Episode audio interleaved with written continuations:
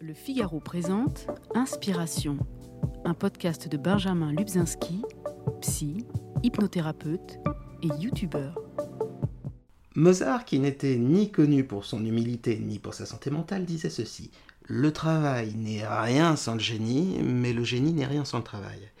Un homme du XXIe siècle rajouterait que le génie et le travail, ce n'est rien sans une bonne campagne de marketing digital. De génie et de travail, mon invité Guillaume Néry n'en manque pas. De marketing digital non plus d'ailleurs, puisque le clip sous-marin qu'il a tourné pour Beyoncé a été vu, tenez-vous bien, 400 millions de fois. À ce niveau-là, ce n'est plus du marketing viral, c'est du marketing pandémique. Mais revenons-en au talent, c'est quand même le plus important. En une respiration, il plonge jusqu'à 126 mètres de profondeur. Imaginez, 5 fois la longueur d'une piscine. Et il peut rester 6 minutes sans respirer. Il prend une inspiration. Et lorsqu'il est obligé d'en reprendre une autre, ses œufs sont cuits mollets. Sacrée performance quand on sait à quel point il est difficile d'avoir des œufs mollets. À quoi tient le destin? Ado, à un moment où le désir de vie le plus puissant et le plus commun est de ne plus avoir de boutons pour ne pas mourir un jour vierge et entouré de chats, Ado, lui et son ami se lancent un défi potache. T'es capable de tenir combien de temps sans respirer? Dans un comics ou dans un film, Guillaume l'emporterait sans souci et réaliserait dans la foulée que la morsure d'un dauphin radioactif et vicieux l'a doté de super pouvoirs. La réalité balançant euh, souvent et généralement du côté du décevant, il est battu à plate couture par son compétiteur, mais néanmoins plus très ami. Et dans son lit, c'est peut-être le seul ado à faire ça. Il s'entraîne, il tient une minute sans respirer, puis deux, puis trois, etc. À quoi tient le destin? Peut-être à ne pas déclarer forfait au premier échec, ou bien être tenace, compétiteur, voire franchement têtu.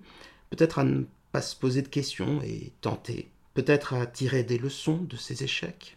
Ou bien encore à prendre le temps de faire quelque chose qui sorte de son quotidien. Ou bien à avoir un gros coup de peau. La veine, c'est d'habiter à Nice, à deux pas de la mer. Il y a, il faut le savoir, très peu d'apnéistes dans la Creuse, en Suisse et même sur les rives de la mer Morte. Le Grand Bleu est heureusement passé par là, et retenir son souffle est devenu cool. Il y a une école d'apnée, et surtout deux hommes, deux mentors, qui voient en lui un jeune Amadeus des profondeurs. C'est peut-être à ça que tient le destin, une main secourable, un conseil avisé, un regard bienveillant, et c'est comme ça que le talent, démultiplié par le travail, se transforme en génie puis la mort frappe. Le grand frère en apnée de Guillaume Néry meurt emporté lors d'un entraînement en plongée extrême. C'est un présage funeste, mais il ne le sait pas. Le jeune homme est dévasté, mais peut-être le destin tient-il à l'inconscience, puisqu'il continue les entraînements et bat tous les records sans se soucier des risques. Jusqu'au moment où le destin frappe à nouveau à sa porte. Le destin, il faut le savoir, peut avoir un humour grinçant. En effet, Guillaume Néry réalise la plongée la plus profonde de l'histoire, moins 139 mètres, mais sans le savoir. Il pense avoir atteint 129 mètres, le record du monde, mais les juges de l'organisation font une grave erreur. Le câble qu'ils ont tendu fait 10 mètres de plus. Syncope, œdème pulmonaire, il frôle la mort. À quoi tient le destin? Peut-être à la capacité à savoir tourner la page et à se réinventer, ou peut-être à avoir la sagesse d'écouter sa femme car c'est avec Julie Gauthier, sa compagne, qu'il va se réinventer. Ils vont concevoir et filmer des vidéos sous-marines dont la beauté est à couper le souffle. Ces petits bijoux artistiques, disponibles gratuitement sur le net, vont connaître un succès effarant, allant jusqu'à attirer l'attention de Beyoncé et Naughty Boy, mais là, franchement, je radote. Et pour ne pas friser l'Alzheimer précoce, une dernière info. Guillaume Néry est un photographe sous-marin remarquable, qui a gagné un prix international. Peut-être sa prochaine métamorphose. Savoir sans cesse se réinventer. C'est peut-être ça, tenir son destin. La mer est changeante, la vie aussi. Proté, divinité grecque de la mer, peut changer de forme, il sait tout du passé, du présent et de l'avenir. En un mot, il connaît le secret destin de tout homme. Mais ce savoir, il ne le partage qu'avec ceux qui parviennent à le capturer. À quoi tient le destin? La vie est protéiforme. Peut-être faut-il prêter le regard à ces changements et devenir protéiforme comme elle. À quoi tient le destin? À ce qu'on en fait la chance, elle, finit toujours par arriver. Bonjour Guillaume Néry. Euh, Bonjour. On ne sait jamais quand le destin frappe à votre porte. Euh, souvent, quand on demande à une personnalité, euh, à un artiste, quand elle, a eu sa vocation, quand elle s'est rendue compte de ce qu'elle voulait faire, on a souvent une très jolie histoire, parfois un petit peu trop belle pour être vraie, Mais après tout, que serait Newton sans sa pomme et Archimède sans sa baignoire? Vous, le destin, il a frappé d'une manière assez amusante. Vous avez fait un pari un peu potache euh, avec un, pote quand vous étiez adolescent. Vous avez voulu voir euh, combien de temps vous pouviez tenir sans respirer. Vous nous racontez un petit peu? Alors j'avais effectivement 14 ans, j'habitais à Nice et, pour, euh, pour, pour, retourner à la maison, que ce soit après les activités sportives ou le collège, il y avait une trentaine de minutes de bus. Et puis un jour sur ce trajet en bus avec un, copain pour passer le temps. Parmi les multiples défis qu'on avait pu se, donner, on, s'est amusé à arrêter de respirer, à prendre un chrono et à voir qui allait gagner. Et euh, étant assez compétiteur, euh, bah, je n'imaginais pas que ce, défi puisse se solder par une défaite. Et, pourtant, ça s'est soldé par une défaite. Donc, euh, je me rappelle avoir tenu une minute 30. Mon, mon pote avait fait 2 minutes 09, je me rappelle encore très bien du temps. Ah, c'est pas mal. Hein. Euh, et, et, donc, euh, je suis rentré chez moi un peu, euh, un peu amer avec l'idée de, de, de, m'entraîner à la maison juste pour le battre la fois d'après. donc, en fait, tout a commencé par une défaite. Je pense que j'aurais gagné ce jour-là. J'aurais rangé ce défi au placard et puis je serais passé à autre chose. Et grâce à cette défaite, à la maison, j'ai recommencé l'exercice et puis euh, j'y ai trouvé un certain amusement et une certaine fascination, une, certaine, une certaine excitation euh, de, mhm. voir, euh, de voir que mon corps était capable de de, toujours repousser euh, ses limites, euh, que finalement, euh, ce que je pensais être une limite à 1 minute 30, bah, ça n'en était pas une, que rapidement j'ai passé à 2 minutes, puis à 2 minutes 30, puis à 3 minutes. Et, voilà, il y avait quelque chose de fascinant, de l'ordre aussi de l'interdit. arrêter de respirer, c'est un peu un défi subversif. On, on, est un peu à contre-courant de, la normalité. C'est un pied de nez à la vie. Hein. On a, la vie, c'est de respirer. Et moi, j'arrête de respirer et je vois jusqu'où je peux aller. Et donc il y avait quelque chose de très fascinant. Euh, c'est souvent le cas à l'âge de l'adolescence. Et, euh, et, voilà, j'ai découvert que j'avais des capacités. Ça, ça a été, on va dire, une première. Euh, ça a été un premier contact avec l'activité, mais ça n'a pas encore été le point de bascule. Ah, Mozart dit que le travail n'est rien sans le génie et le génie n'est rien sans le travail. Donc après, je suppose qu'il y a eu euh, beaucoup, beaucoup de travail. Et ce point de bascule, ça a été quoi? J'ai vu que dans votre vie, vous avez fait trois grandes rencontres. Euh, la première, c'est votre mentor, Claude Chapuis, puis votre, j'allais dire, votre grand frère en apnée et votre ami qui, euh, Loïc Leferme, qui malheureusement est décédé au cours d'un entraînement. Et puis ensuite, euh, Julie Gauthier, qui a, qui a participé à la création de, de, vos vidéos.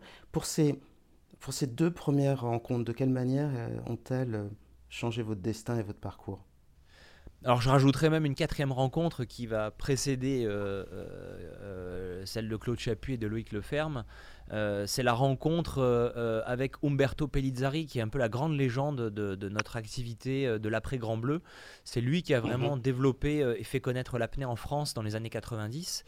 Et moi, juste, juste après ces, ces, ces, ces expérimentations d'apnée dans mon lit, je tombe sur un reportage qui était diffusé en envoyé spécial à l'époque sur euh, Umberto Pellizzari, un portrait d'Umberto Pellizzari qui, euh, euh, qui était le, grand champion, le, surhomme qui battait tous les records en profondeur en apnée.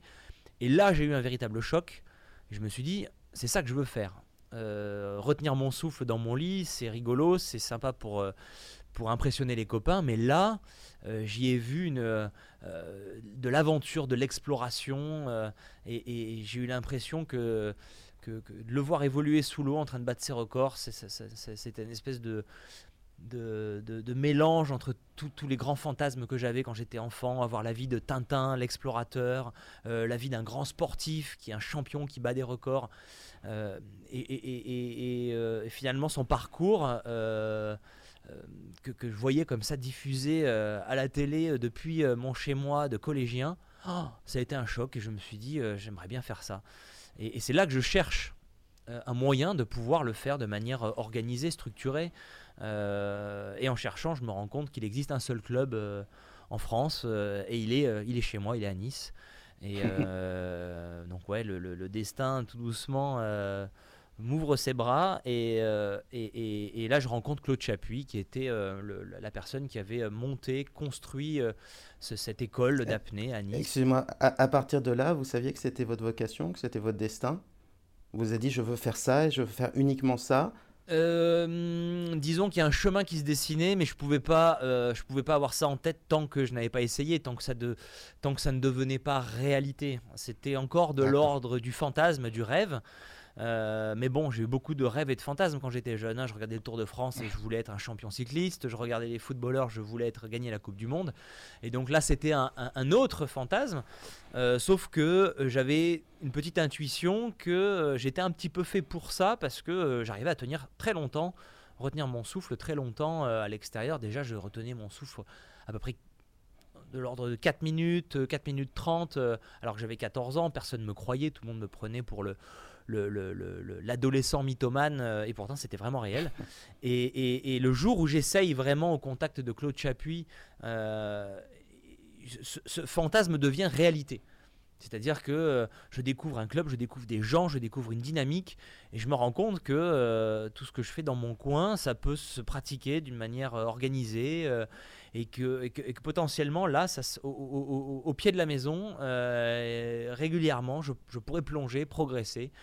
Et là, à ce moment-là, je me dis, oui, là, l'apnée va prendre une place importante dans la suite et Claude Chapuis, et ensuite euh, Loïc Leferme. Très rapidement, je rencontre Loïc Leferme. Donc Loïc Leferme, euh, à ce moment-là, était, euh, donc, était lui aussi dans son dans, son, dans sa découverte de ses talents. Il était en train de battre ses premiers records, donc il avait 12 ans de plus que moi, donc bien plus avancé, bien plus mûr et euh, avec beaucoup plus d'expérience. Moi j'étais le petit jeune de 15 ans, euh, j'ai appris à le connaître entre mes 15, 16, 17 ans et j'ai assisté à son éclosion, j'ai assisté à son premier record du monde en profondeur. Lui pratiquait une discipline qui s'appelle le no limit, c'est la même discipline que le Grand Bleu.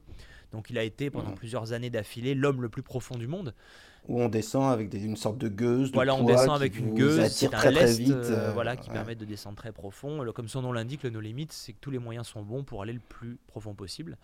Et donc il a battu 5 records du monde. Euh, euh, et, lui, il a été le pont entre, entre le, mon, rêve et, et ce fantasme qui devenait réalité.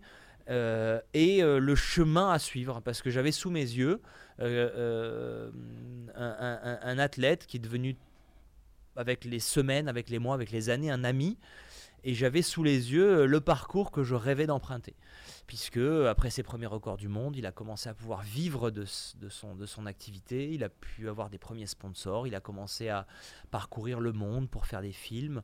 Et donc, cette vie que j'avais entrevue au travers du reportage d'Umberto Pellizzari, là, elle devenait plus palpable au travers de Loïc Leferme qui en plus jouait un peu le rôle de grand frère avec moi quand il a vu que je commençais à progresser, quand il a vu les étoiles plein les yeux que je pouvais avoir et qu'il a vu que j'avais un potentiel euh, euh, talent et, une vraie aspiration à suivre ce chemin. Et donc il a vraiment été euh, un guide pour moi, un grand frère. Il m'a pris sous son épaule. il m'a, pardon, il m'a pris sous son aile et, euh, et quand j'ai battu mon premier record du monde en 2002, euh, après 5 ans d'entraînement euh, intensif, il était là et, c'est lui qui m'a vraiment mis le pied à l'étrier. Donc aussi bien d'un point de vue sportif que d'un point de vue de la carrière. Mmh. et de comment transformer une passion en un, en une, en, une, en, une véritable, en un art de vivre. Je dirais pas un travail parce que j'ai beaucoup de mal à employer le mot, ce mot travail quand, quand, quand on arrive à vivre de sa passion. Mais, euh, mais oui, c'est devenu euh, le moyen pour moi de, de, de, de vivre. Et, euh, et, ça, je le dois beaucoup à Loïc. J'ai lu que vous étiez un petit peu rondelet quand vous étiez jeune et pas vraiment un fan de sport. J'ai cru voir l'histoire de ma vie là-dedans. Est-ce que finalement c'était aussi une revanche au départ? Euh, oui, alors non, je dirais pas que j'étais pas fan de sport. Non, non, j'étais un fan de sport, euh, mais, euh, mais en tant que spectateur d'abord. Ensuite, j'ai essayé différents sports où effectivement il s'avérait que je choisissais jamais le bon et donc l'impression de ne pas vraiment être très très doué. Et finalement, il y a d'autres sports que je pratiquais avec mes parents depuis que j'étais, depuis que je, suis tout petit, hein, depuis que j'ai 4 ans. la randonnée en montagne, le cyclisme, le vélo, que je pratiquais pas de manière cadré dans un club, dans un cadre de compétition, mais que je pratiquais mhm. de manière assidue et, finalement pour lesquels j'ai développé des bonnes, euh, des, bonnes, de bonnes compétences et des bonnes qualités. Donc j'ai toujours aimé, été attiré, mais effectivement, euh, physiquement, euh, j'étais un petit peu mou, un petit peu pâteau, un petit peu, un petit peu rondouillé. Et puis à l'adolescence, à un moment donné, il y a une bascule parce que, bah parce que j'ai consacré de plus en plus de temps à faire du sport, à m'occuper de moi, à rentrer en connexion avec mon corps. Et, et, puis tout doucement, je me suis métamorphosé en athlète. Ouais, ça, a développé une vraie confiance en vous? Ah, C'est certain, c'est certain que euh, euh, passer du, euh, du, du, point de vue du spectateur du sport envieux à un moment donné un acteur, un acteur qui en plus arrive à se à s'épanouir euh, dans, dans, dans, dans, voilà, dans, ce sport que, que j'aimais tellement, euh, euh, forcément on prend beaucoup de confiance et surtout quand on se rend compte qu'on a un talent, qu'on arrive à l'exploiter ce talent et puis tout doucement on gravit les échelons et puis... Et, puis, et puis voilà, quand je suis devenu un espoir dans mon, dans, dans, mon activité, un des meilleurs français, ah, c'est une véritable revanche, ça c'est certain. J'ai eu la chance en tant que psy et coach de faire de la préparation mentale pour de grands sportifs, euh, par exemple dans le basket ou le golf. Mais j'ai eu aussi la chance de participer à la préparation mentale d'un monsieur de 65 ans euh, qui faisait de l'apnée en amateur. Et en travaillant sur la baisse de stress, sur la respiration, il a réussi à doubler euh, son temps d'apnée statique. J'étais très très content. Mais en, en étudiant votre vie, en réfléchissant à ce que vous faisiez, je me suis dit, comment, fait-on pour, pour s'entraîner? On ne soulève pas des haltères, euh, vous n'allez pas faire euh, de la course à pied non-stop, euh, vos poumons ils sont peut-être comme ils sont. comment fait-on pour faire sa propre préparation physique d'abord et sa préparation mentale? Alors étonnamment, on, utilise beaucoup de d'autres sports et d'autres activités euh, sportives pour, euh, pour se préparer à plonger en apnée. Et, et, mhm. oui, et je cours, et oui, je soulève des haltères aussi, euh, pas mal de prépa physique d'un point de vue musculaire, puisque je pratique une forme d'apnée où je descends et je remonte de manière autonome, c'est-à-dire que je nage dans les grandes profondeurs pour atteindre mon objectif en palmant, et je remonte en palmant. Donc, Mais ça vous fait pas consommer plus d'oxygène, d'avoir davantage de muscles? Ben, faut trouver après. musculation ne veut pas juste dire euh, développer sa masse musculaire. Musculation, c'est aussi développer, euh, développer son, ses qualités physiques d'un point de vue euh, vitesse, d'un point de vue puissance. Et à un moment donné, il y a un ratio, un juste ratio à trouver. Mhm. Euh, et donc, ça doit passer par de la pratique de prépa physique, ou bah, peut-être qu'on va gagner un petit peu en masse musculaire, mais si derrière, ça nous fait beaucoup plus efficace dans notre mouvement. Euh, et ensuite, c'est couplé à des entraînements en apnée aussi. Et même sur la fin de. Sur, sur les dernières années, j'ai pas mal développé des techniques de musculation en apnée, où on va gagner en qualité musculaire, mais en, en étant proche de l'activité spécifique, c'est-à-dire ne pas respirer. Donc, euh, euh, pour se préparer à, aller très profond en apnée, c'est vraiment un véritable, une véritable préparation de sportif de haut niveau, euh, avec beaucoup de transversalité dans les, dans les activités employées. chacun a un petit peu sa sauce, et c'est ça qui est passionnant et intéressant. moi, pendant longtemps, je faisais beaucoup de ski de fond pendant l'hiver pour travailler l'endurance, pour travailler le métabolisme lent. Euh, mhm. euh, j'ai passé beaucoup de temps dans l'eau, évidemment, pour travailler la technique. Euh, L'apnée, c'est une activité où il faut être le plus économe et le plus fluide dans l'eau. Chaque mouvement parasite, bah, ça va nous coûter de l'énergie, étant donné que l'eau nous offre une grande résistance. à, l'avancement, bah, il faut être techniquement irréprochable. il faut que chaque mouvement nous permette d'aller le plus loin possible avec un minimum de consommation possible. Euh, ensuite, il y a un énorme entraînement euh, à l'apnée, tout simplement. Donc, par de l'apnée statique, euh, par de l'apnée dynamique, ou en piscine, on va faire des longueurs sous l'eau pour habituer l'organisme à, nager donc sous l'eau, sans apport d'oxygène. Et, puis sans oublier un énorme travail au niveau de la souplesse du corps, donc avec des exercices de yoga, puisque quand on plonge en profondeur, l'organisme est soumis à une énorme pression, et cette mhm. pression demande d'être très souple. Donc euh, si on ne fait que de la préparation physique sans travailler la souplesse, à un moment donné, on ne va pas arriver à accepter cette pression en profondeur. Donc c'est, il y a toujours un juste équilibre à trouver. Et la préparation mentale? Alors la prépa mentale, euh, euh, c'est un, vaste sujet. Euh, j'avais essayé de faire appel à un moment donné à un préparateur mental et puis j'avais pas... Hum, il y avait un truc sur lequel j'accrochais pas parce que, parce que j'avais l'impression que l'apnée nous amenait dans une telle profondeur de soi que c'est presque une psychothérapie qu'il faut faire pour vraiment arriver à mmh. se comprendre et arriver à, à à, se regarder soi-même et à être dans une vérité, dans une honnêteté par rapport à soi-même.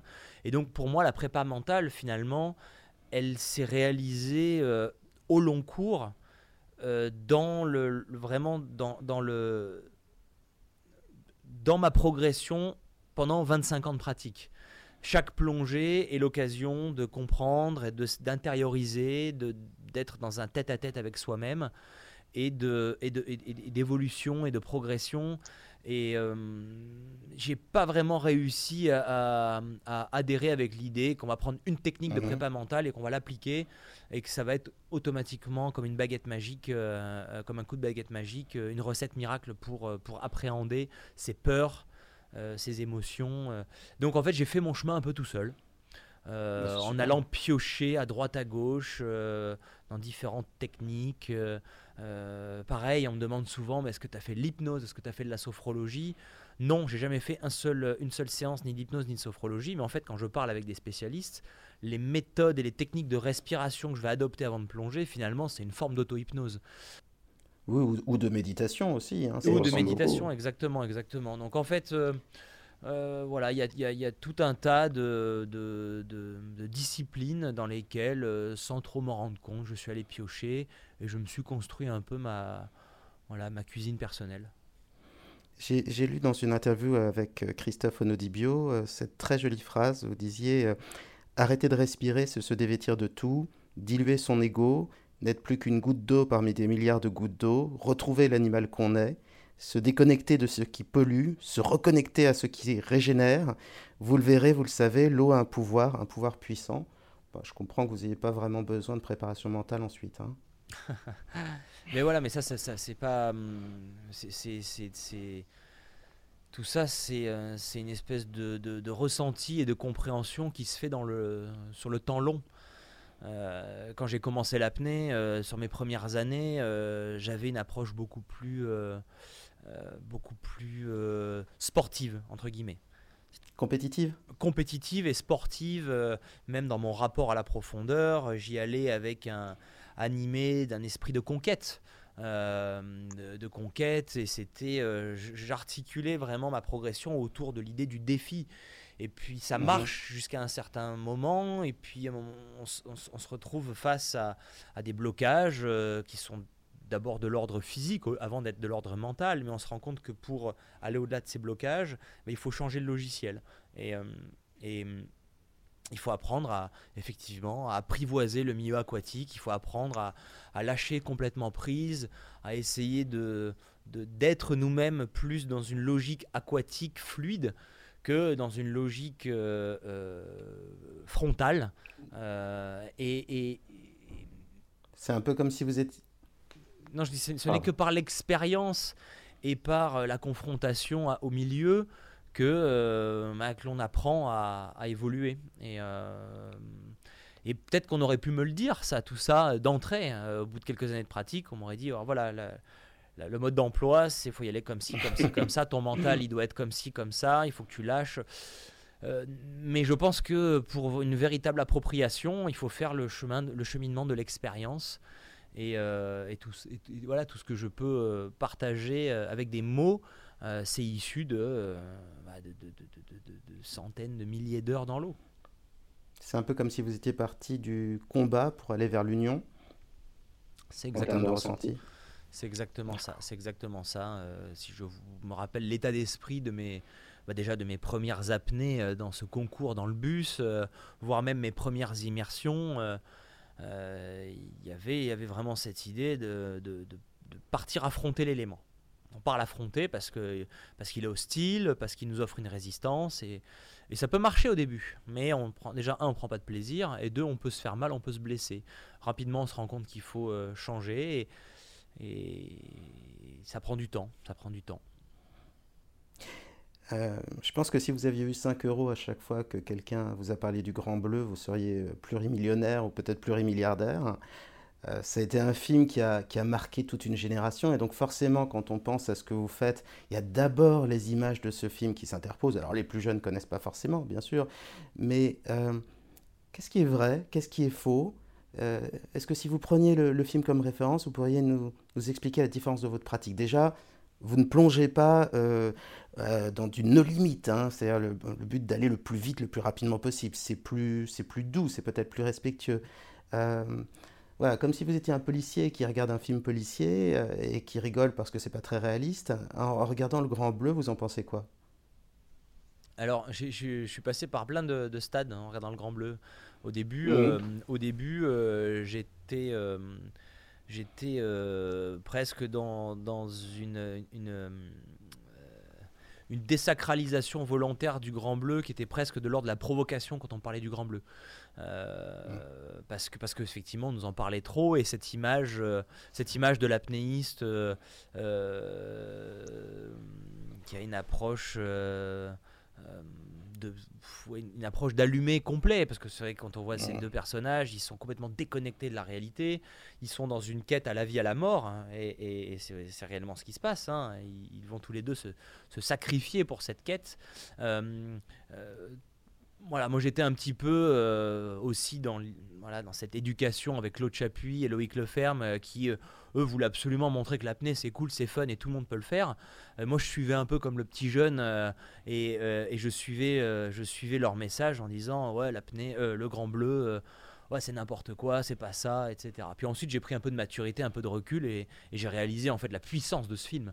En fait, on doit tout au Grand Bleu. Euh, aujourd'hui, si l'apnée est ce qu'elle est, aujourd'hui, si je, fais ce que je fais, c'est, c'est, par le Grand Bleu. Et, et heureusement que, que, Luc Besson a eu ce a, eu, euh, a, réussi à mettre la puissance de, de, de, de romanesque dans le film euh, et, et, et, qu'il a, il a créé ces, ces, personnages qui dépassent la réalité. C'est ce qui a fait que le film a eu cet impact. Donc euh, aujourd'hui, j'arrive vraiment à lire et à, et à, voir et à dissocier ce qui est de l'ordre de... voilà, ce qui est de l'ordre du romanesque versus le réel. Ensuite, euh, ce qui est très fort dans le film, c'est que je trouve qu'il euh, a réussi euh, dans toutes ces images sous-marines à vraiment faire passer les émotions de ce que l'on peut ressentir sous l'eau, au travers du bruit, au travers de, la musique. Le, travail et la musique d'Eric Serra joue un rôle dans le film prépondérant. la musique nous amène immédiatement euh, dans, dans, cet univers sous-marin, calfeutré, euh, euh, dans, dans, dans, ce monde qui n'est pas le monde du silence, mais qui est un monde où, règne une ambiance sonore.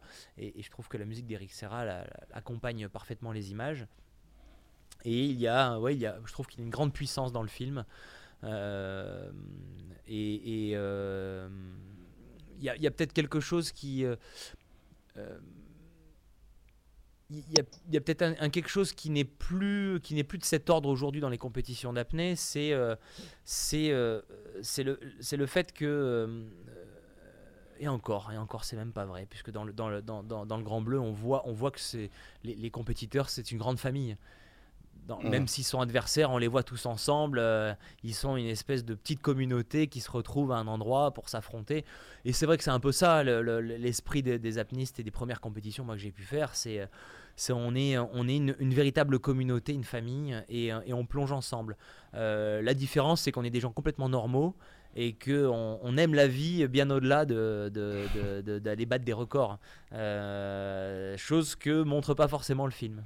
Euh, mais voilà, c'est aussi cette, force euh, du récit euh, qui, a, qui, a, qui, a, contribué au succès du film. Mais, mais au, final, au final, c'est un film référence pour nous.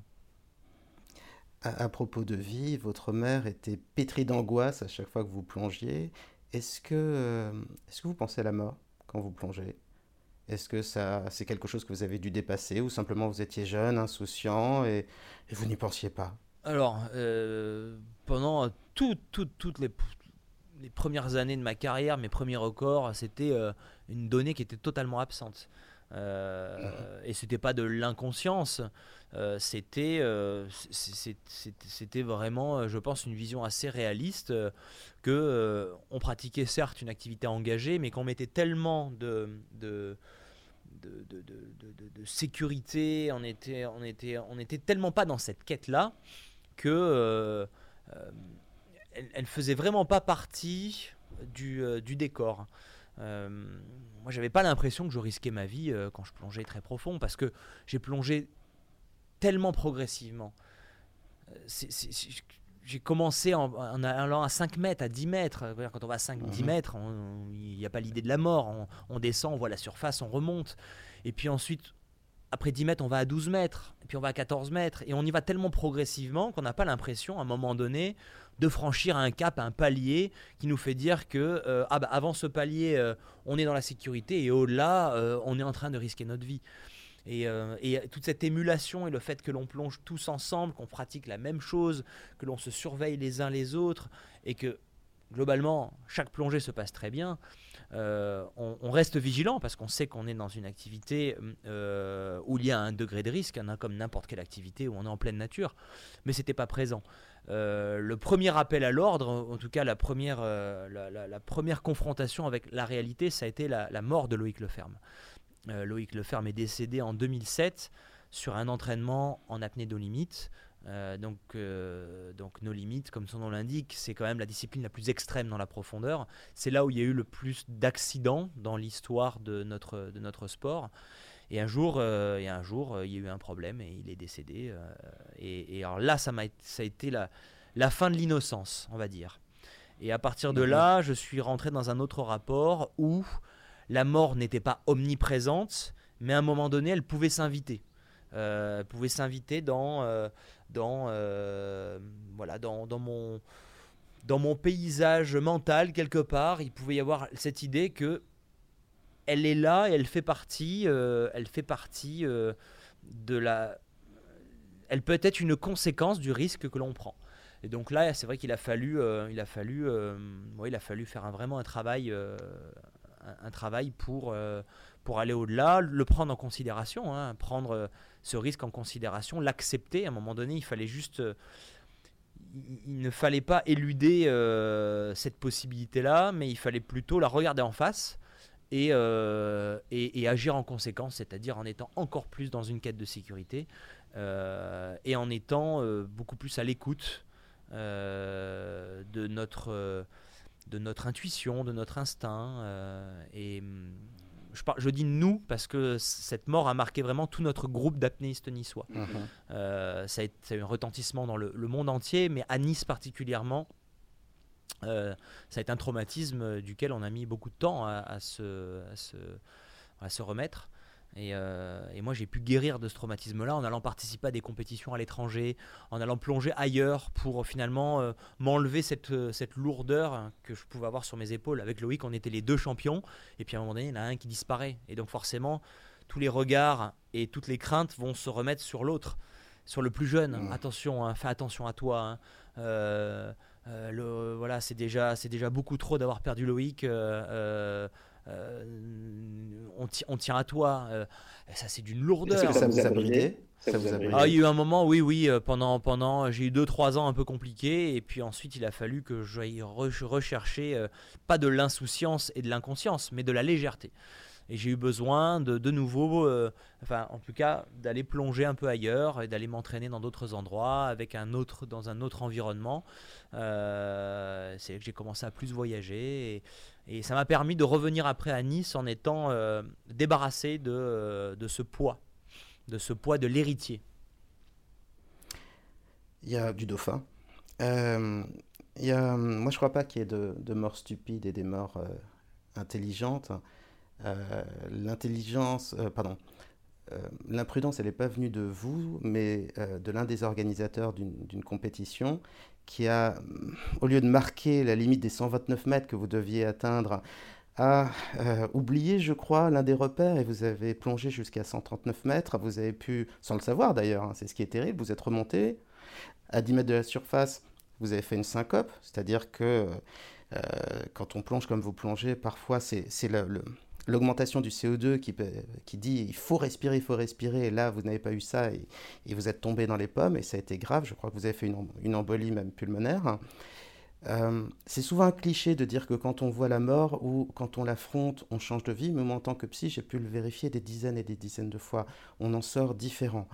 Est-ce que, est que ça a été la même chose pour vous? Est-ce que ça vous a transformé? Est-ce que, d'une certaine manière, la, mort euh, de votre grand frère euh, d'apnée avait enfoncé le clou une première fois et ça, ça a fini de l'enfoncer De quelle manière ça vous a changé? Oui, c'est certain. Ça a été un, ça a été un, traumatisme, euh, une véritable peur euh, qui a, qui a marqué la fin de, de la quête des records. Alors, euh, il y avait eu d'abord Loïc, ensuite il y a eu, il y a eu un autre accident qui s'est soldé par un décès en 2013 d'un apnéiste euh, euh, duquel j'étais pas vraiment proche, mais euh, qui, qui, est décédé sur une compétition. C'était jamais arrivé avant. Les, accidents mortels avaient, lieu que dans des tentatives isolées en nos limites, en compétition, dans les disciplines, dans les disciplines comme j'ai toujours pratiqué, c'est-à-dire autonome sans assistance extérieure. Il n'y avait, avait, jamais eu de problème. Et puis là, il y avait eu un premier mort. Donc ça, ça a été un deuxième une deuxième, ah, euh, voilà, une, ouais, ouais, une, deuxième alerte, parce qu'après la mort de Loïc, euh, il y a eu un côté rationnel de se dire bon, euh, Loïc pratiquait quand même une discipline où il y a un niveau d'engagement qui est tel qu'on peut pas tout maîtriser. quand on est en nos limites, on dépend de la technique. À un moment donné, s'il y a une défaillance technique en bas, Loïc ne pouvait pas être en mesure de remonter tout seul. Là où, dans ma discipline, je vais toujours à un endroit où je suis capable de revenir tout seul.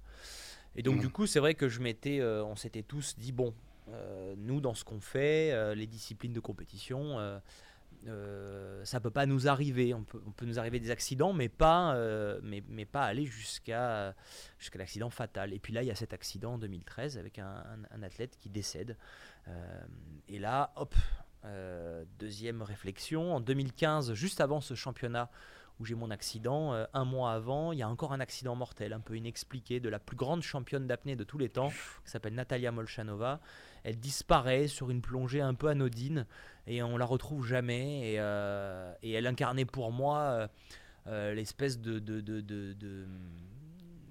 d'assurance qu'on peut pratiquer l'apnée à tous les âges, parce qu'elle avait, elle avait 50 ans ou 51 ans quand elle est décédée. Elle avait tous les records du monde. Et donc, quand on posait la question, mais jusqu'à quel âge vous, allez faire ça? Je disais, bah, regardez, nous, on a une championne, elle a 50 ans, elle bat encore tous les records du monde.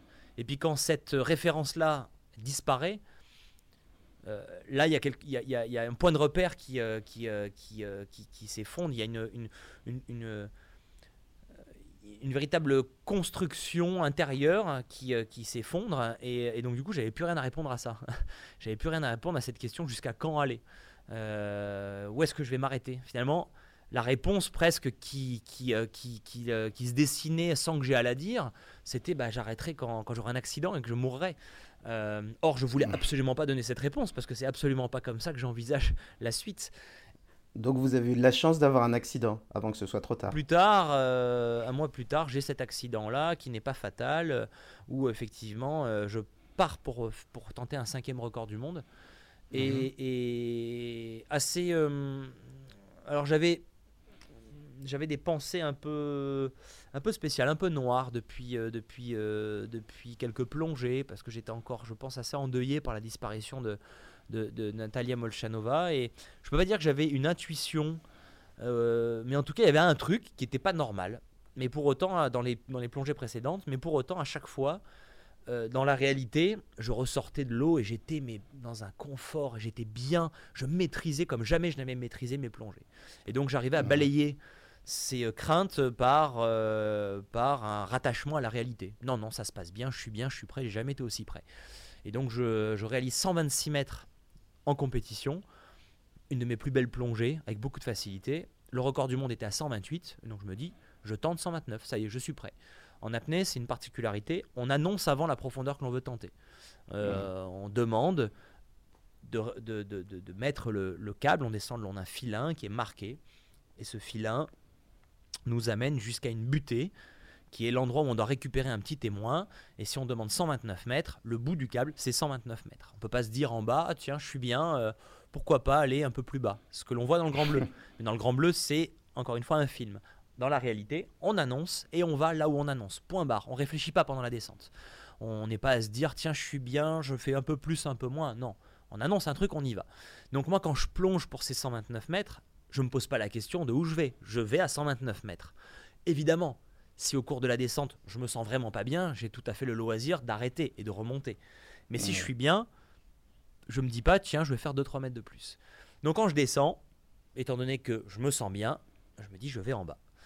Et sauf que euh, ça met un peu plus de temps que prévu. Dans ma tête, je trouve que c'est long. Mais j'envisage pas d'autres scénarios que euh, de ne pas être euh, peut-être suffisamment lucide pour bien interpréter la notion du temps, ou alors je me dis que euh, il y a un peu de courant et donc du coup c'est pour ça que c'est un peu plus long que d'habitude. J'envisage pas une seconde que euh, le câble soit mal réglé. Donc je vais jusqu'en bas.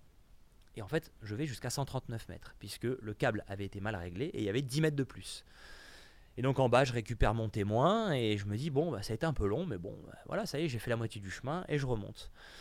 À quelques mètres de la surface, je perds connaissance. Je ne peux pas vous décrire ce qui s'est passé dans ma tête les 30 secondes ou la minute qui précède cette perte de connaissance, puisque la syncope efface les euh, derniers souvenirs euh, de, de- voilà, de- qui précèdent l'accident. Donc je peux pas, je peux, je peux, je, je- je peux pas témoigner de ce qui s'est passé. Je peux juste regarder les images qui ont été tournées où je vois que les 20-30 derniers mètres avant d'arriver euh, à la surface, euh, je commence à fatiguer et, et mon mouvement n'est pas celui qu'il doit être. Je peine énormément. Et euh, à 8 mètres de la surface, je perds complètement connaissance. Et, et voilà, au début, à la surface, je comprends pas ce qui m'arrive. Enfin, déjà, je, je, je suis dans la- je tombe dans les pommes. Je mets 20-30 secondes avant de revenir à moi. J'ai un œdème pulmonaire, donc j'ai du sang dans les poumons. Je mets beaucoup de temps avant de revenir. J'ai de l'oxygène, on m'administre de l'oxygène pur pour accélérer ma récupération. Quand je reviens à moi, je vois qu'il s'est passé quelque chose de grave. Et puis, euh, et puis euh, quand je retrouve mes esprits, je comprends que j'ai loupé mon record, mais j'hallucine de voir que j'ai fait un accident grave alors que je pensais parfaitement maîtriser mon élément. Donc au début, je suis vraiment en désespoir. Pas forcément en désespoir de ne pas avoir battu un record, ça arrive dans le sport de ne pas réussir à battre un record, mais de voir que ça s'est vraiment pas passé comme je l'imaginais. Et puis au bout de quelques minutes, je me dis tiens, je vais quand même regarder ma montre. euh, tiens, combien de temps ça a duré cette histoire Euh, Normalement, moi je sais exactement, je suis comme un logiciel euh, qui est calibré à la seconde près. Je sais qu'une plongée comme ça, elle aurait dû durer, elle aurait dû durer 3 minutes 25. Et là, je vois 3 Mhm. minutes 50. Oh, Mais qu'est-ce qui s'est passé? Et à côté, je vois le chiffre de la profondeur que j'ai atteint. Et je lis 139 mètres. Et même, même là, sur le coup, je n'y crois pas. Je me dis, c'est mon ordinateur qui a un problème. Et en fait, j'ai plongé avec deux ordinateurs, le mien plus celui officiel de l'organisation. Et je vois dans les deux ordinateurs qu'il y a euh, ce chiffre-là euh, qui est invraisemblable qui est annoncé. Et là, je comprends. Je dis, d'accord. Je fais un lien entre la gravité de l'accident et, euh, et ce que je vois. Et je comprends qu'il y a eu une erreur. Premier sentiment que j'ai, hein, c'est le soulagement. Pour vous dire euh, à quel point. euh, c'est le soulagement de me dire ok j'arrive à identifier ce qui s'est passé. Euh, c'est pas de mon ressort finalement euh, si euh, la tentative C'est s'est pas ma faute. euh, C'est pas ma bah, faute. c'est c'est pas ma faute. C'est si ça a été aussi grave c'est pas ma faute. Mm. bon et puis après derrière il y a la colère il y a la peur il y a- et puis voilà et puis derrière je me dis bon ok. Là je crois que je suis allé au bout de cette euh, quête des records. En tout cas là pour l'instant de manière instinctive je dis stop j'arrête. Et pendant euh, trois ans je fais plus de je plonge quand même encore euh, et je vais tutoyer les profondeurs, mais sans quête véritable, sans objectif chiffré. Trois ans après, euh, je, ret- je retutoie les 100 mètres, je vais au-delà de 100 mètres, je fais une plongée hommage euh, à Jacques Mayol, 30 ans après le Grand Bleu, où je plonge à 105 mètres, le record de Jacques, dernier record de Jacques Mayol, mais j'y vais en palmant et en maillot de bain, de manière la plus naturelle possible, dans l'eau glacée de la Méditerranée. Et donc euh, ça a été un peu Mhm. mon retour à la compétition, mais avec une autre approche, avec l'angle de l'expérience. C'était une expérience mentale et physiologique, de me dire, je descends en maillot de bain, sans combinaison, dans le froid, et j'essaie d'aller à plus de 100 mètres. Vous n'avez pas eu de stress post-traumatique? Euh, non, non, non, non, non. J'ai replongé euh, dans les 10 jours qui ont suivi, j'ai replongé, euh, alors pas très profond, à 20-30 mètres, euh, à deux mois après l'accident, je retournais dans les 80 mètres. voilà, j'ai récupéré physiquement et puis mentalement, mentalement aussi puisque l'année dernière, je m'étais réentraîné pour les championnats du monde, pas dans l'idée de faire un record, mais dans l'idée de retrouver les grandes profondeurs, mais dans une, dans une quête de maîtrise, dans une quête de, dans une quête de, plus grande compréhension de la grande profondeur et pas dans la quête du petit mètre de plus. Et je suis quand même à la 120 mètres. Euh, donc, il est quand même proche de, de mon record personnel, mais ça fait toute la différence d'aller très profond sans être obsédé par un chiffre précis. Et, du coup, je pense que euh, voilà, ça, amène une approche euh, plus, plus sécuritaire aussi. Mais bon, ça me permet quand même d'aller à 120 mètres. On est très peu dans le monde à pouvoir y aller, donc ça reste des plongées engagées. À partir de là, vous êtes lancé avec Julie Gauthier, votre comuse, hein, parce que vous vous inspirez tous les deux, dans une carrière que je n'ai pas peur de décrire comme artistique. pour moi, ça, représente un saut dans l'inconnu. C'est-à-dire, euh, passer d'athlète à artiste, c'est quand même. Euh, il, faut du euh, il faut du culot, il faut de l'audace. On vous voit dans, des films merveilleux que vous mettez à la disposition de, tous gratuitement. On vous voit courir sur les fonds marins, grimper le long de falaises englouties, voler parmi les cachalots, ramper sous la glace en Finlande communier avec des cétacés, c'est magnifique, et le tout avec une grâce absolue. Euh, comment prend-on le risque de se réinventer euh, aussi totalement? Alors, quand on, quand on regarde a posteriori, on a vraiment l'impression qu'il euh, y a eu la carrière sportive, fin, et on débute autre chose. Mais ça s'est pas du tout passé comme ça. Mhm. En fait, tout s'est entremêlé. C'est-à-dire que quand j'ai commencé à faire les, les, premiers films, le premier film, Free Fall, j'étais encore compétiteur. C'était en 2010. Euh, je me préparais la piscine la plus profonde du monde, on est d'accord Non, Freefall, c'est le premier film où je plonge dans le gouffre le plus profond du monde, qui est en, mer, c'est aux Bahamas. C'est le premier film en fait euh, qui a été fait de manière, euh, on l'a fait ensemble avec Julie, de manière totalement authentique, spontanée, sans réfléchir à dire on va faire une œuvre, on va faire un buzz. Non, pas du tout.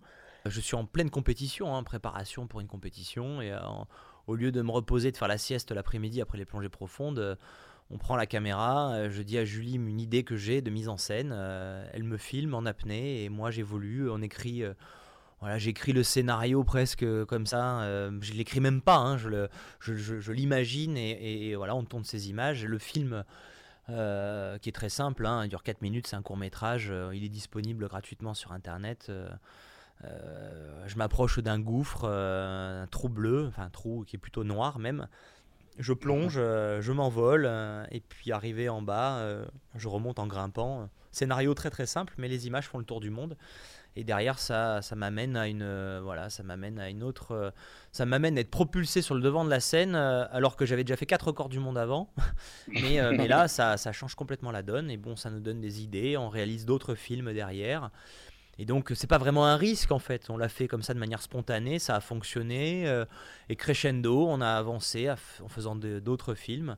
Et puis le dernier en date qui s'appelle One Breath Around the World. C'est une idée que j'avais depuis euh, des années. Et puis à un moment donné, oui, là, il y a une prise de risque parce que parce qu'il faut. Euh, voilà, j'ai quasiment financé intégralement ce film. J'ai eu quelques soutiens, mais mais c'était voilà, il a, fallu de l'audace pour se dire, bah on part, on sait pas trop ce qu'on va ramené, j'avais écrit une trame, j'avais écrit des images idéales, mais quand on, plonge dans le milieu naturel, quand en plus on veut faire intervenir des animaux, euh, des humains, euh, des décors insolites, on ne sait jamais ce, sur quoi on va tomber. Hein. Euh, quand je décide d'aller plonger avec les cachalots, on peut très bien ne jamais les rencontrer. C'est aussi la force de, de, la, nature. Et puis, et puis là, bah, oui, on arrive à ramener des images uniques et, et, et, voilà. je ne sais pas si je peux parler de risque, parce que je l'ai fait tellement avec le cœur, et, euh, c'est tellement, euh, c'est tellement quelque chose qui sort très profondément des tripes que c'est presque, j'avais pas le choix, je devais le faire. Et, euh, et, et c'était pas un risque, parce qu'on est parti. Euh, bah, au pire, si on ramenait rien, euh, bon, bah, c'était quelques, oui, hein, quelques euros jetés par la fenêtre, mais en tout cas, une, des expériences extraordinaires vécues. Voilà, il y avait un pari, c'est sûr, mais, euh, mais, euh, il faut toujours un peu de chance aussi. il faut la provoquer, hein, parce qu'il faut y aller, mais, mais il faut aussi, quand on, on, fait des images avec le milieu naturel, il faut aussi compter sur une part de chance. Et puis là, on a eu, on a eu de la chance en, regardant vos, vidéos, je me suis laissé vraiment happer. Il y a une, qualité profondément hypnotique. Tout se fait dans une fluidité parfaite.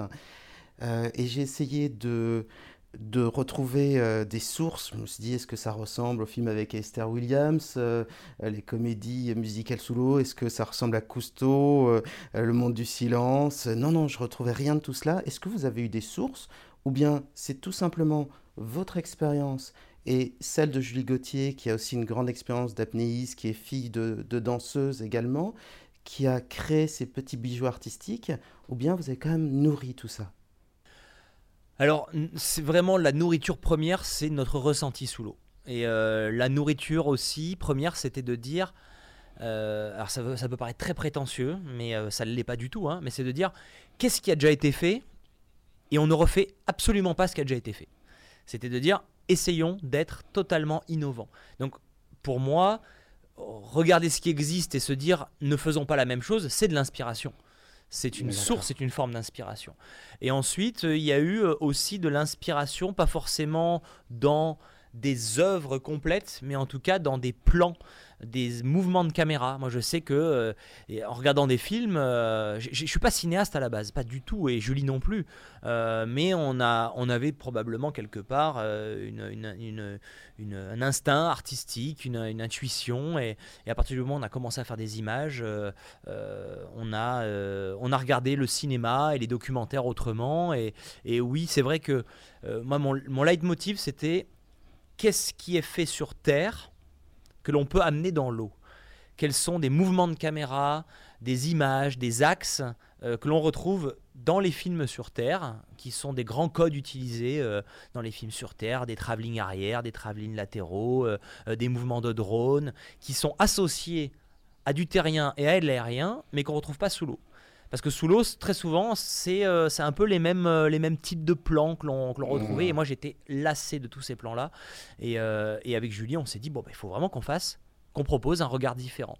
Et le fait qu'on soit apnéiste, ça nous amenait de toute façon un regard différent, puisque la plupart des, films sous-marins sont réalisés en bouteille et sont réalisés par des gens qui, qui, respirent sous l'eau. Et, et, ça, ça amène un autre point de vue. Nous, en apnée, on a une liberté. Moi en tant qu'acteur, Julie en tant que caméraman, euh, et, on a composé avec, euh, avec tout ça. Petit questionnaire de Proust, c'est euh, une tradition dans, ce podcast. ça permet d'avoir un regard différent, de surprendre un peu les invités et d'avoir une vision plus intime d'eux sans être indiscret. Si Guillaume Néry, si la réincarnation existe, quelle a été votre dernière vie? Euh, dans cette vie aujourd'hui, j'ai beaucoup de chance, donc je pense que j'ai dû faire des trucs pas trop mal dans ma vie d'avant. Et euh, comme j'ai tout le temps envie sous l'eau de voler, je pense que j'ai été un animal aérien. Donc j'ai dû être un, aigle, euh, un aigle royal. Et puis dans cette vie-là qui est terrestre et aquatique, eh ben j'ai amené ça, ces expériences de vol, je les ai amenées sous l'eau. D'accord, d'un aigle à un dauphin. Si Dieu fait du sur-mesure, à quoi ressemblera votre paradis là-haut dans le ciel et votre enfer? Alors, euh, mon paradis, euh, ben, en fait, j'ai l'impression qu'il existe en fait en vrai. Euh, je, l'ai trouvé un peu en Polynésie avec ces, montagnes qui se jettent dans la mer avec, une eau translucide, avec des poissons, du corail. Euh, et, avec une, une, vie luxuriante. Euh, ouais, je pense que un peu, un peu comme Brel ou, Gauguin, euh, je pense que mon petit paradis, il ressemblerait pas mal à, à, des îles polynésiennes. et votre enfer? Mon enfer, ça serait. alors, j'ai lu un livre il y a un an et demi qui s'appelle EPP, qui est un livre hongrois et qui est un peu une traduction de ce que peut représenter l'enfer. Euh, très rapidement, c'est un homme qui se retrouve, euh, qui ne comprend pas pourquoi, il se retrouve dans un endroit, euh, il, atterrit, il est censé aller à un colloque sur un colloque linguistique, c'est un grand linguiste, et il atterrit dans un endroit qui est une ville sans fin, grise, où il n'y a pas de soleil, et, vraiment, il n'y a pas de frontière, on ne voit pas la fin de la ville, et où les gens parlent un dialecte qu'il est incapable de reconnaître. Et donc, il ne peut pas rentrer en communication avec absolument personne. Il ne sait pas où il est, il ne sait pas comment en sortir. Et ce sont des rues sales avec des buildings mmh. et, et, et, une ambiance grisâtre permanente et où les gens sont dans un dans une sont, sont, sont des, des, gens pressés qui ne rentrent pas en communication avec lui. L'horreur absolue. Mon enfer, c'est le décor de ce livre épépé. Quel est le plus grand de vos petits plaisirs coupables? Euh, Le plus grand de mes plaisirs coupables. Euh... Ah, moi, je suis, je suis un épicurien. J'aime, euh, j'aime les belles choses de la vie, donc j'aime J'aime, euh, j'aime soit la, la, très bonne nourriture ou les petits, euh, les petits plaisirs euh, gustatifs. J'aime, j'adore une magnifique coupe de champagne ou un super bon vin. Alors, on s'imagine qu'un apnéiste, ça a une vie monacale. pas du tout. oui, évidemment, j'ai une vie très équilibrée. Je fais attention à tout. Je mange local, bio, etc. Mais je suis jamais contre ces petits plaisirs-là. La petite coupe, le petit verre de vin à 19h. ça, c'est, c'est magique. Quand est-ce que vous vous êtes euh, magistralement trompé pour la dernière fois? Oh euh, ah bah D'être revenu, d'être revenu en France après euh, mes quelques mois en Tunisie. J'aurais dû repousser mon billet. en pleine ambiance Covid. quelle est la situation dans laquelle vous vous sentez le plus obligé de faire semblant? Euh, ah, c'est horrible, hein, mais euh, quand euh, au bout de 25 ans, quelqu'un vient me dire avec beaucoup de, avec, avec, avec beaucoup d'innocence, vient me poser une question à laquelle j'ai répondu des milliers de fois et à laquelle il faut que j'arrive à, à, faire comme si c'était la première fois que je réponde avec beaucoup de, beaucoup de simplicité et, et, et, et d'humilité et de gentillesse, comme mais comment vous faites euh, Est-ce que vous faites des paliers de décompression euh, euh, quand vous faites vos apnées? Oui, je la comprends cette question. À, moins 5 mètres. Mais je, la comprends cette question quand on ne connaît pas et que. Mais là, c'est vrai que j'essaie de faire semblant de dire ah oui c'est une question intéressante et je réponds avec beaucoup de gentillesse et de simplicité bien qu'au fond de moi j'ai envie de dire oh, quand même ça fait à peu près 5000 fois que je réponds à cette question quel est parmi vos défauts celui auquel vous tenez le plus? Je, dirais, euh, je dirais mon enthousiasme, parce que des fois ça m'amène à être dans un trop grand débordement, et des fois ça peut euh, m'amener sans m'en rendre compte à amener les gens dans mon délire, alors qu'ils n'ont pas forcément envie de le suivre. alors c'est un défaut parce que, parce que des fois ça va trop loin, mais en même temps je, pense que je serais très triste si je devenais un, si j'avais un électroencéphalogramme plat et, que je manifestais plus mes débordements d'émotions. De, quel personnage historique ou de fiction aimeriez-vous vivre la vie? La vôtre est pas mal, hein, mais si vous deviez en avoir une ouais, autre. Ouais, euh, c'est pas mal hein, déjà. non, donc euh, Joker ou quand même, euh, vous avez une idée? Joker, ouais, Joker. quel est le dicton ou la citation que vous répétez le plus souvent?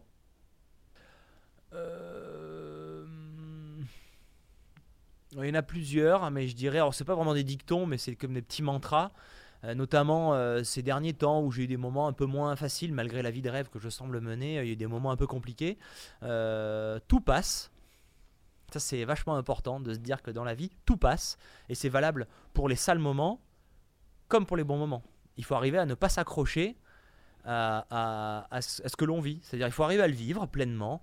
Les moments merveilleux, il faut pas se dire ah, je veux que ça soit comme ça tout le temps parce que bah non, il y a des moments merveilleux et un moment merveilleux va succéder à un moment moins cool.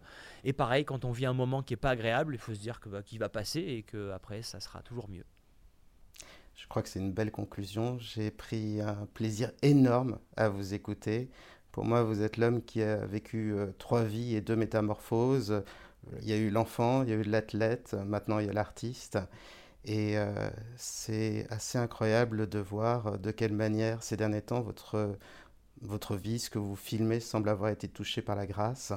Je suis impatient de voir ce que vous allez créer. Vous avez eu le, le prix RICO, qui est un prix euh, international pour vos photographies sous-marines qui sont un peu moins connues que vos vidéos.